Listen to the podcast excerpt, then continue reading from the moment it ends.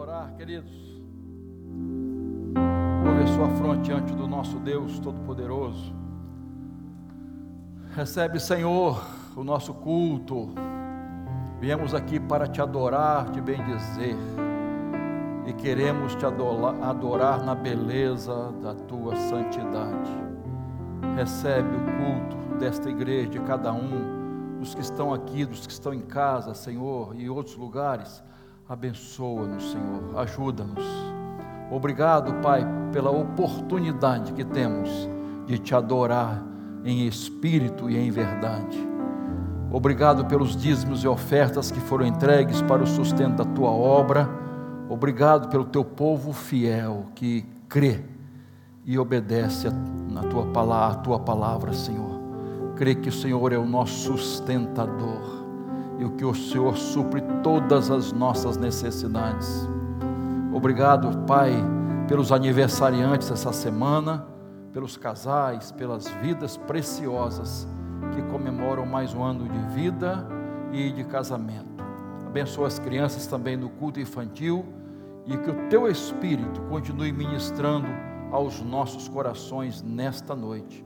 Oramos em nome de Jesus. Amém. Pode sentar, meus irmãos, as crianças podem ir. E você abra a sua Bíblia lá em primeira carta de Paulo aos Coríntios,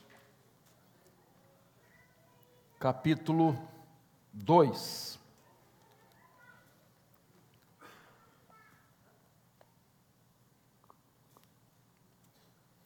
Primeira carta de Paulo aos Coríntios, capítulo 2 versículos 14 a 16. Acompanhe aí, na Bíblia, no celular ou aqui no telão, né? Ora, a pessoa natural não aceita as coisas do Espírito de Deus, porque lhe são loucura, e ela não pode entendê-las porque elas se discernem espiritualmente. Porém, a pessoa espiritual julga todas as coisas, mas ela não é julgada por ninguém. Pois quem conheceu a mente do Senhor para que o possa instruir? Nós, porém, temos a mente de Cristo. Até aí, de manhã nós começamos, não nesse texto, mas no capítulo 3, falando sobre os três tipos de cristãos. No mundo chamado cristão, irmãos, há uma diversidade muito grande e eu posso dizer divergência também. Antigamente as pessoas falavam assim, mas se a Bíblia é uma só, por que tantas religiões, né? Por que tantas denominações? Por que essas diferenças? Vamos dizer que originalmente a Bíblia é uma só, mas na prática não é assim. Você sabe que há muitas Bíblias a Bíblia Católica Apostólica Romana, que contém sete livros a mais, chamados de apócrifos, né, que entraram após os pais da igreja fecharem o cano né, a, dos livros inspirados por Deus. A Bíblia Católica também carismática, Bíblia Septuaginta, Ecumênica de Jerusalém, Jerusalém, Peshita, Vulgata, tem até a Bíblia para o milhão, para ricos. Quem quer ficar rico, você tem uma ideia. O grande problema, queridos, dessas versões modernas, né, e algumas até antigas, como já falei, é querer ajustar a Bíblia aos nossos costumes. Esse é o grande problema. Nós temos que nos ajustar à Bíblia. A palavra de Deus que não muda. Deus não muda. A palavra de Deus não muda. nós temos que nos enquadrar à palavra de Deus, não mudar a Bíblia para se ajustar às nossas mazelas, aos nossos pensamentos, às nossas ideias, ao nosso grupo. Isso não pode acontecer. E eu vou te dar três exemplos. Tá? E me perdoe, mas eu preciso citar isso. A gente aqui não costuma ficar falando de, de, de outras igrejas, não é nosso costume, você sabe disso, quem nos conhece sabe disso. Mas, por, por exemplo, a, a versão dos testemunhos de Jeová, queridos,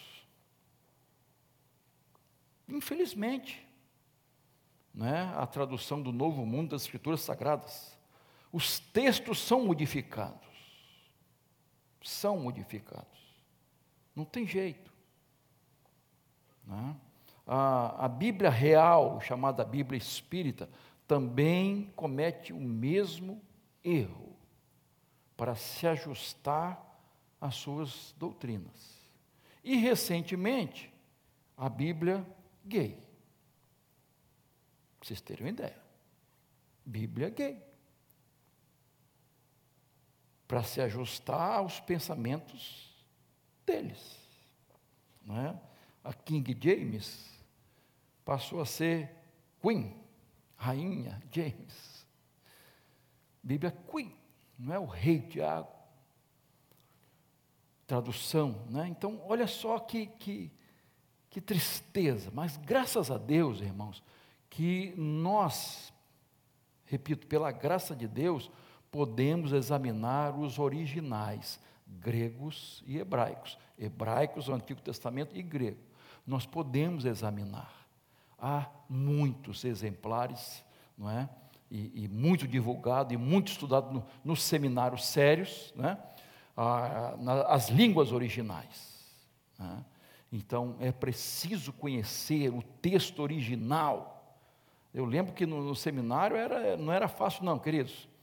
Pegar um texto, traduzir um texto da língua original, olha, era um trabalhão, precisava se aprofundar mesmo para conhecer e saber, e pegar um texto no seu original e traduzir para hoje. Então é importante isso, e graças a Deus que nós temos isso, e podemos ter traduções da Bíblia seguras, seguras, que se aproxima bem do original. Por que se aproxima? Porque há palavras em hebraico que não tem tradução no português, vamos botar assim, que é difícil. Não é? Você vai ver a palavra amor, por exemplo. Né? Tem vários, nos originais são vários tipos de amor? De amores. Mas no português é amor, amor. Não é? Amor de pai, amor de mãe, amor de filho, amor de marido e mulher, amor para Deus, amor de, de amizade, de, tudo é amor. Mas nas línguas originais tem uma palavra diferente. Então é possível, graças a Deus, fazer isso. Então hoje de manhã nós falamos da questão é, corpo, é, é, de comportamento das igrejas. Como é que as igrejas se comportam hoje? nós, quando você olha a internet, irmãos, meu, é, a gente pede misericórdia a Deus, certos cultos, queridos, espirituais, que, gente, dá, dá horror assistir certas coisas. O que estão fazendo em nome de Deus, em nome do Espírito, isso é o Espírito Santo. Gente, examina a palavra de Deus. Então vimos que, que, que há dois extremos, né, os liberais e aqueles que são radicais de, extremos também, né? liberais ao extremos e radicais ao extremo, conservadores ao extremo. Então, isso é um problema sério. E então vimos de manhã um tipo de cristão, tá? É, o cristão carnal. que é, Paulo, aqui no capítulo 3, fala de criança em Cristo, os bebês espirituais. Paulo não estava se referindo né, ele se refere a, a novos crentes em outro texto, né, e usa uma palavra no, no, no, no grego para isso, mas ele está falando de, de crianças espirituais, isto é, que não cresceram espiritualmente, que tem tempo de conversão, mas não cresceram espiritualmente, não se desenvolveram, estagnaram, né, que a gente chama de nanico espiritual não cresceu. É uma anomalia, queridos. Se um pai ou uma mãe vê que uma criança não está crescendo, ela vai correr para ver o que está acontecendo. Tem alguma coisa errada. Para ela cre crescer naturalmente. Quando uma pessoa nasce em Cristo, ela deve crescer naturalmente. Crescer no conhecimento de Deus, na comunhão com Deus na maturidade. Então nós, nós vimos isso. E a, a, vimos três características do cristão bebê em, é, espiritualmente, né? Carnalidade, imaturidade e mundanismo. E aí vimos no texto o que Paulo fala sobre isso. Então, o inimigo tentando dividir a igreja.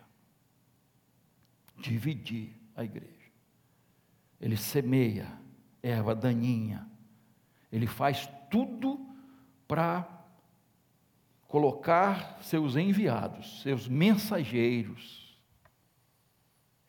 infiltrados dentro da igreja, para atrapalhar a igreja. Infelizmente, isso acontece. E você abre a Bíblia, você vai ver claramente que o inimigo faz isso. Ele vai lá e, jo, e planta joio no meio do trigo. Ele faz isso. E para o quê? Para dividir, semear contenda, para atrapalhar e desanimar o povo de Deus. Então, a, a, a grande questão que vimos de manhã é uma questão teológica, né? Pode uma pessoa ter Jesus como Salvador e não ter Jesus como Senhor da sua vida? Pode uma pessoa ser regenerada e não ser santificada? Pode uma pessoa ser realmente convertida, mas não ser transformada? Essa é uma questão séria, queridos. Agora eu entro no segundo tipo de cristão, o cristão nominal ou natural. Capítulo 2, verso 14, por favor. Deixa a Bíblia aberta aí para você acompanhar. Né? Capítulo 2, 14. Vamos, vamos ler juntos esse versículo aqui no telão, gente? Vamos lá, enquanto eu tomo um golinho de água? Vamos lá. Ora,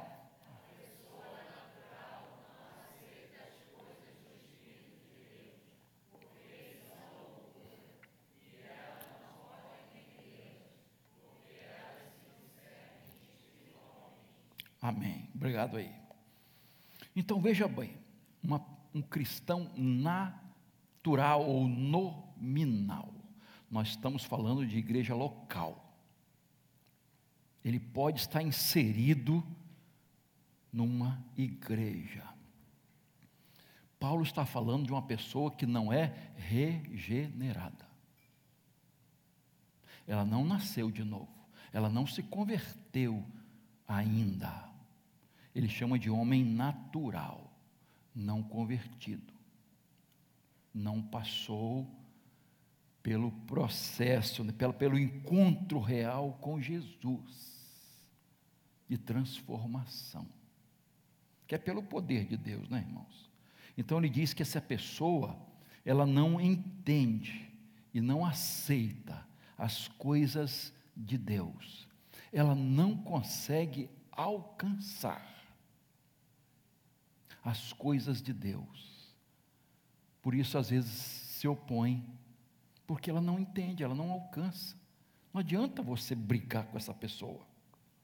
Ela não alcança as coisas de Deus, ela não entende o Evangelho de Jesus. Não é por, por conhecimento, queridos. Um grande cientista, um homem estudado, pode ser analfabeto de Jesus, das coisas espirituais. Ele não alcança. E uma pessoa simples, que não sabe nem ler e escrever, ela pode ser sábia, ela pode ter o conhecimento de Deus. Então, é, é algo espiritual. E a pessoa natural não alcança. Então, é, é, o sábio, né, Paulo diz que é loucura para essas pessoas. As coisas de Deus são loucura, porque ela não compreende, porque elas se discernem espiritualmente. Porque os valores do reino de Deus, irmãos, são diferentes do conhecimento e, e, e do que o mundo pensa, né? O que o mundo aplaude, o reino de Deus condena, rejeita. O rico das coisas do mundo pode ser um pobre diante de Deus. O pobre para o mundo, até rejeitado, pode ser a pessoa mais rica diante de Deus. Os últimos são os primeiros, os primeiros são os últimos. O humilhado será exaltado, o exaltado será humilhado. Quem quer ser o maior, vai ser o melhor, vai ser aquele que vai servir. Quer ser maior? Então vá servir. Para o mundo, o sucesso é ter, ter, possuir ter muito dinheiro, bens. No reino de Deus é o ser, ser humilde, de coração, puro de coração, ser manso, misericordioso, aquele que perdoa, aquele que reconhece seus pecados e mazelas, aquele que é rejeitado, aquele que é perseguido. Isso está lá na no sermão do monte, nas bem-aventuranças. No reino de Deus, felicidade é diferente do que o mundo pensa do que é felicidade. Os valores são diferentes. E a pessoa não regenerada, ela não alcança isso. Ela não consegue, irmãos. Então, meu irmão, minha irmã, se você tem, por exemplo, um cônjuge um pai ou uma mãe, um parente, um filho que não é convertido, que não tem Jesus ainda, não aceitou Jesus, não entregou a vida a Jesus, não teve sua vida transformada, perca a esperança que ele vai aceitar certas coisas. Ele não vai compreender. Para ele é tudo loucura. A dedicação dos crentes a Deus é loucura. Trabalhar na obra de Deus para eles é loucura. A frequência à igreja para eles é loucura. Fidelidade a Deus nos dízimos e oferta, e isso é o fim para eles. Renúncia dos prazeres, nada disso. Tem que se alegrar, tem que aproveitar a vida, eles pensam. A questão de fé para eles não tem sentido adoração a Deus, a esperança, paz que excede a todo entendimento, por isso que excede, porque não se alcança com raciocínio, eles não alcançam, irmãos. Então, as coisas espirituais são loucura para as pessoas que não têm Jesus como Salvador. Infelizmente, queridos, elas estão perdidas. Mas, pastor, e se a pessoa for boa? Se ela ajudar o, o próximo? Não tem jeito, irmãos. A questão não é essa. É, a questão não é aquilo que a pessoa faz, é aquilo que Jesus fez por nós. A salvação não é por aquilo que você possa fazer, mas você crê naquilo que Jesus fez por você. Ele morreu na cruz por você. Então, Paulo está falando de discernimento espiritual. daquela pessoa que é, é, não nasceu de novo, que não pertence ao reino de Deus, que não é filho de Deus. Porque você sabe muito bem disso. Os filhos de Deus são aqueles que creem em Jesus, que receberam Jesus como Salvador. Todos são criaturas de Deus. A gente fala isso com todo respeito às pessoas. Mas são criaturas de Deus. João 3,6: O que é nascido da carne é carne, o que é nascido do espírito é espírito. 1 João 5,19: Sabemos que somos de Deus e que o mundo todo está sob o poder do maligno poder do maligno. Hoje, é, falamos a questão do carnaval, o que envolve as escolas de samba, os enredos, as letras. E o irmão Emílio passou um vídeo, é, eles fazendo um, uma, uma, uma sessão espírita ali, de, de uma, uma, não sei como é que chama, macumba, né? Um, uma dedicação, antes de entrar na passarela. Eles fazendo ali a dedicação deles e, e suplicando, né, vamos dizer assim, a ação dos espíritos, antes de entrar. Olha só, irmãos, nós, nós estamos vivenciando isso, queridos. João 1,12: Mas a todos quantos o receberam, deles o poder de serem feitos filhos de Deus, a saber, aos que creem no seu nome. Então veja bem: o homem natural, ou o cristão nominal, não é um cristão de verdade, ainda. Poderá ser, e a gente espera que seja, porque não creu, não recebeu a Jesus de todo coração. Então, preste atenção, meu irmão, minha irmã. Muitos dessas pessoas, muitas dessas pessoas estão dentro das igrejas. São membros de igrejas. Pessoas que ainda não receberam a Jesus como Salvador. Estão no rol de membros, mas não estão inscritos no livro da vida. Sou eu que vou dizer e eu que vou julgar? De jeito nenhum. Mas é uma realidade, irmãos. E a Bíblia, nós falamos hoje de manhã, né? a Bíblia está cheia de textos falando sobre isso, queridos. Mateus 7,15 fala de lobos, lobos disfarçados de ovelhas. Mateus 25, 32, 33 fala que da separação que Jesus vai fazer das ovelhas dos cabritos. Mateus 13, 24 a 30 fala do joio e do trigo. João 6,70, Jesus, entre os doze ali, falou assim: Um de vocês é o diabo. Olha só o termo que Jesus usou. Um de vocês é o diabo. E aí, todos falam: será que sou eu? Porque ninguém desconfiava de Judas, Judas parecia ser o melhor de todos. Será? Eu, eu acho que é, é isso que nós precisamos fazer. Senhor, sou eu que estou assim? Será que eu estou mal? Eu tenho que me examinar, irmãos. Como é que está a minha vida?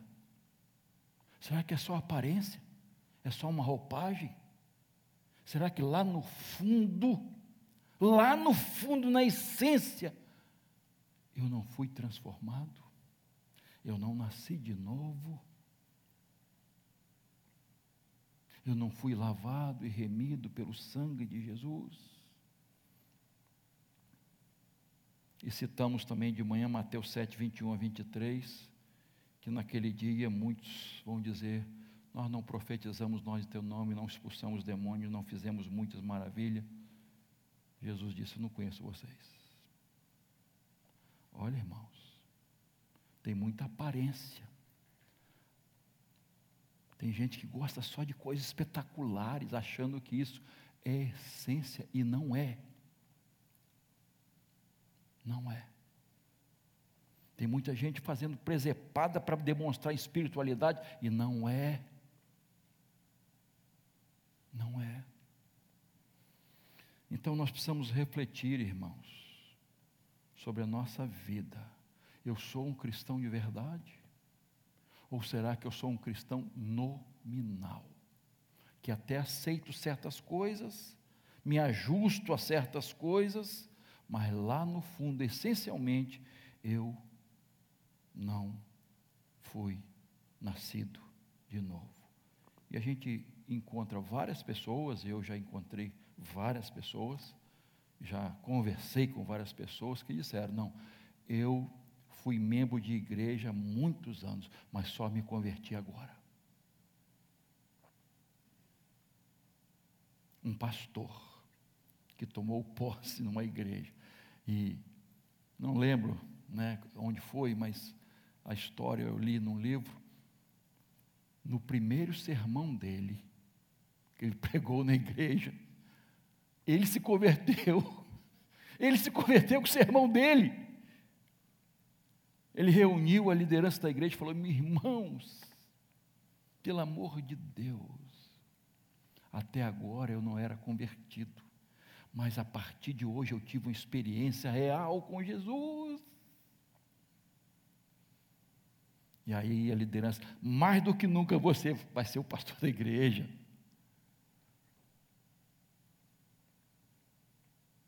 Então eu tenho que me examinar, irmãos. Eu tenho que botar a mão na minha consciência, queridos. Sou nascido, morri para o mundo e ressurgi para a nova vida. Como é que eu trato o pecado? Como é que é isso, irmãos? Será que há na minha vida obras da carne?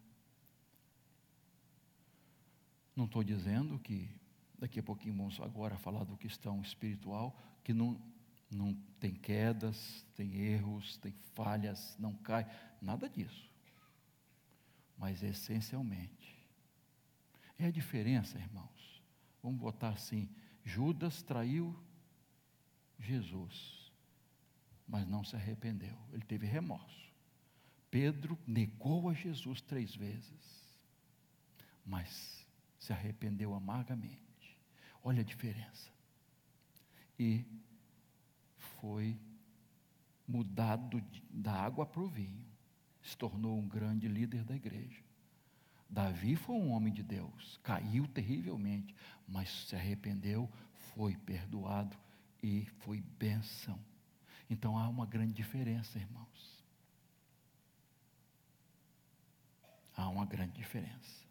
Então, por último, o cristão espiritual, que está no verso 15. Porém, a pessoa espiritual julga todas as coisas, mas ela não é julgada por ninguém. A ideia de julgar aqui é discernir, não é ocupar o lugar de Deus, tá? de juiz, não, não, não essa não é a ideia. Tá? Então, é, é, é a ideia em sentido de discernimento, é a compreensão espiritual espiritual, é ter a visão de Deus. Tá? É essa a ideia. Então, de quê? De todas as coisas, né? Em relação ao homem, a Deus, em relação à vida, em relação à morte, em relação à eternidade, em relação à palavra de Deus. Por isso, no verso 16, ele diz: Nós, porém, temos a mente de Cristo. Então, nós pensamos como Cristo. Nós temos a visão de Cristo. O que, que é isso? Não é? é ter os mesmos pensamentos e, enfim, ver, enxergar a vida de, de um modo geral como Jesus enxerga. Vou dar um exemplo: morte. Que a gente até bate assim, nem disse, pastor, não fala sobre isso, não. Não é? Morte. Como é que você enxerga a morte? Prêmio.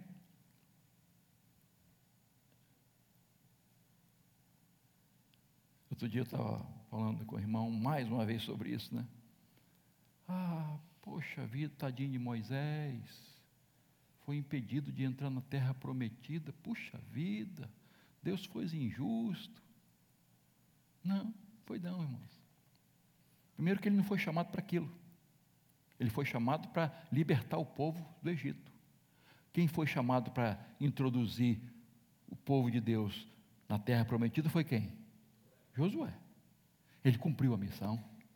E aí recebeu a bênção maior de estar com o Senhor. Essa é a visão de Deus. E Paulo coloca isso nas suas cartas. Mas nós temos a visão de morte algo horrível. Por que essa pessoa ruim não morre logo? Né? Como se fosse. Né? Aí o artista do filme morreu, poxa, não podia ter morrido, né? Então a gente encara a morte assim, mas para Deus a morte um justo é algo maravilhoso. Quem partiu para estar com o Senhor, ele alcançou a bênção antes de nós. Então nós, nós temos uma visão muito aqui e agora, irmãos. Eu não estou dizendo que a, a gente né, quer, quer, não, não é para pensar em, em estar aqui vivo. Também não quero morrer agora, não, irmãos. Você quer? Você quer ir para o céu, mas quer ir agora? Ninguém quer, irmãos. Ninguém quer, né? Então, mas Paulo, ele falou: eu fico dividido, quero partir, estar com Cristo, mas eu tenho que ficar aqui ainda pregando o Evangelho. Olha só, que duplo sentimento. E às vezes a gente não consegue fazer isso. Ah, eu quero partir. Maranata vem Jesus. A gente até fala isso, mas Jesus não vem agora não. Não vem agora não, porque eu tenho que resolver algumas coisas. Né? Eu, eu contei aqui outro, outro dia, que eu, eu, acho que foi Neymar, queridos, que está o, o, não sei se é o time ou a seleção estava num avião, e, e teve aquela turbulência, né? Aí o pessoal, né, garotada, né, brinca pra caramba, aí tal, não sei o quê. Aí ele, gente, eu não posso morrer, como é que eu vou gastar o dinheiro que eu recebi? E, né, ricaço, né? Como é que eu vou gastar todo o dinheiro que eu recebi? E ele certamente brincando também, porque é uma pequena turbulência, se fosse, fosse algo realmente né, preocupante, né? Na hora ali não tem ateu, né, irmão? Na hora ali não tem ateu. Todo mundo clama a, a Jesus, né? Então, é, é, a gente pensa muito no aqui e agora, irmãos. Mas Deus, Ele está vendo a nossa vida toda, até a eternidade. E Deus sabe como trabalhar em nós. Estamos preparados para partir? E estar com Cristo? Temos essa visão então, a ideia de discernir bem é julgar bem, avaliar bem, aquilatar bem, é ter o pensamento de Deus, a visão de Deus. A ideia de questão espiritual, que a palavra aqui é pneumáticos. Isso é dirigido pelo Espírito, guiado pelo Espírito, sensível ao Espírito, obediente ao Espírito, é essa a ideia. O cristão espiritual tem o pensamento de Deus, o raciocínio de Deus, a mente de Cristo. Então, só pelo Espírito Santo, irmãos, nós renunciamos nossa vontade para aceitar a vontade de Deus. Só pelo Espírito Santo nós vamos abdicar de certas coisas, de prazeres e até de direitos para fazer a vontade de Deus. Só pelo Espírito Santo de Deus vencemos as tentações.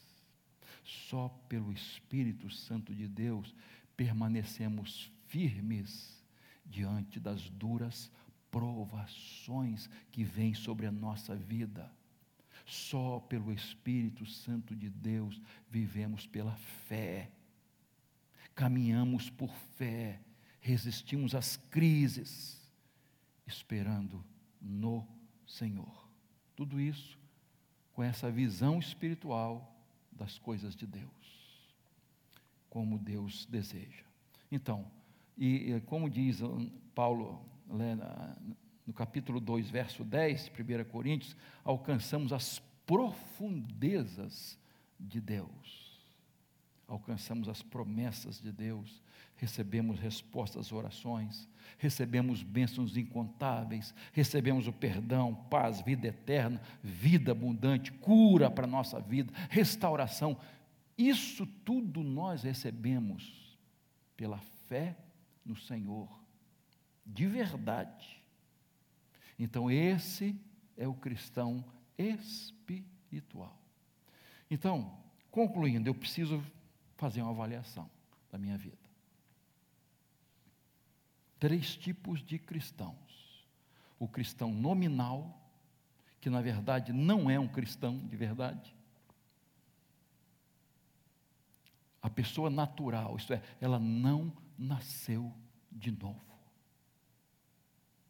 Ela pode até estar dentro de uma igreja, praticar certas coisas, falar de Jesus, testemunhar, conhecer a Bíblia, mas não ser uma pessoa regenerada.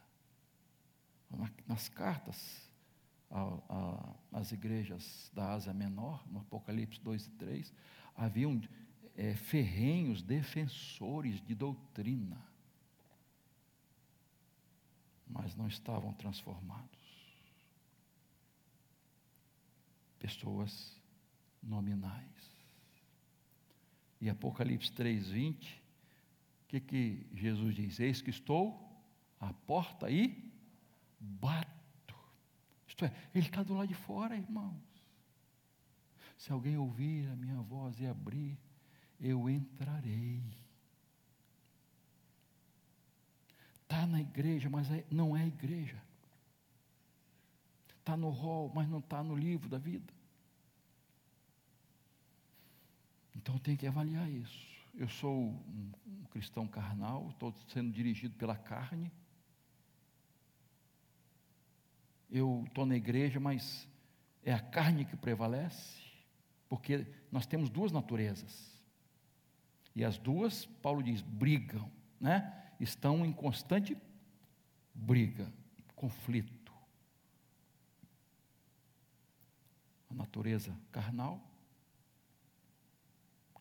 tendência para o pecado, e a natureza espiritual recebida pela conversão, através da conversão, do novo nascimento, selado pelo Espírito Santo. Então, é essa luta interior a pessoa fica com vontade de fazer as coisas da carne, cair no pecado, fazer coisa errada, e ao mesmo tempo ela, epa, peraí. Então o que, que vai prevalecer? Se a pessoa realmente é guiada pelo Espírito Santo, se a pessoa se alimenta da palavra de Deus, se a pessoa busca realmente o Senhor. Que Deus nos ajude, irmãos, para que sejamos cristãos espirituais, guiados pelo Espírito Santo de Deus, renovados pelo Espírito Santo de Deus, transformados, cada dia crescendo no conhecimento de Deus, cada dia santificando mais nossa vida para a glória de Deus, nos parecendo cada vez mais com Jesus. Fique de pé, irmãos, nós vamos cantar vamos orar. E se você quiser vir à frente para orar comigo, colocando a sua vida, colocando talvez seus filhos, netos nas mãos de Deus, colocando seu, seu cônjuge, talvez, que não é cristão, colocando um filho, uma filha. E eu, eu estou lembrando agora, é, eu tenho um, colega, um pastor amigo, e a gente estava, eu e Rosane estavam conversando esses dias. Ontem. Ele tem um filho homossexual, está no carnaval, irmãos. Um pastor dedicadíssimo. Eu preciso orar mais por ele, irmãos. Por esse menino que está agora no carnaval. Filho de pastor. Que tristeza, queridos. Então eu não sei qual o seu drama.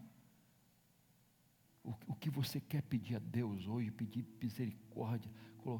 Então, se você quiser vir à frente, colocando esse motivo de oração no altar de Deus, essa questão no altar de Deus, deixe seu lugar, vem aqui enquanto nós cantamos, e depois nós vamos orar, encerrando assim este culto. Vamos, vamos cantar? Louvado seja o Senhor. Vamos orar, irmãos.